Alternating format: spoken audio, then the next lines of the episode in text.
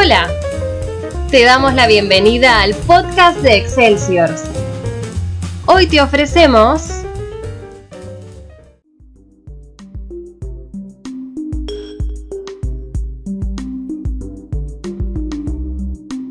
Regresando del trabajo caminando sobre las veredas de mi barrio, pienso en lo caluroso que es este verano. Realmente quisiera que ya fuera de noche, para evitar los rayos del caliente sol proyectándose sobre mi piel. Aunque pensándolo bien quizá no sería tan bueno que la luna llegue, ya que con ella solía aparecer mi vecina misteriosa.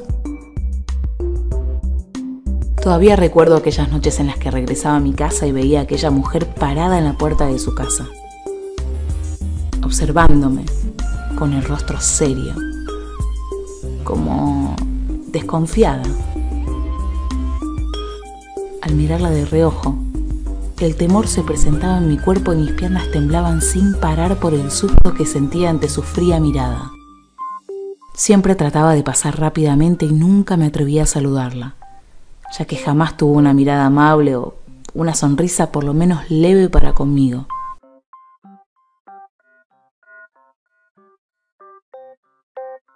Ella siempre me regalaba su expresión dura mientras largaba una bocanada de humo,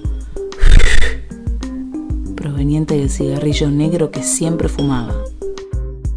Varias veces sentí pánico al pasar por la vereda de su casa y en ocasiones hasta atinaba a cruzar la calle para no verla desde tan cerca. Esa lamentable situación se repitió muchas veces, hasta que una noche no la vi más. No la vi más. En el barrio se comenta que ella se marchó una mañana, luego de discutir nuevamente con su marido porque todas las noches le pedía que se fuera a fumar afuera aduciendo que el humo del tabaco podía provocarle un ataque de asma. Al oír esa explicación comprendí que el fastidio de aquella mujer no era conmigo, sino con su situación marital, aunque esto no deja de ser solo una versión de la historia.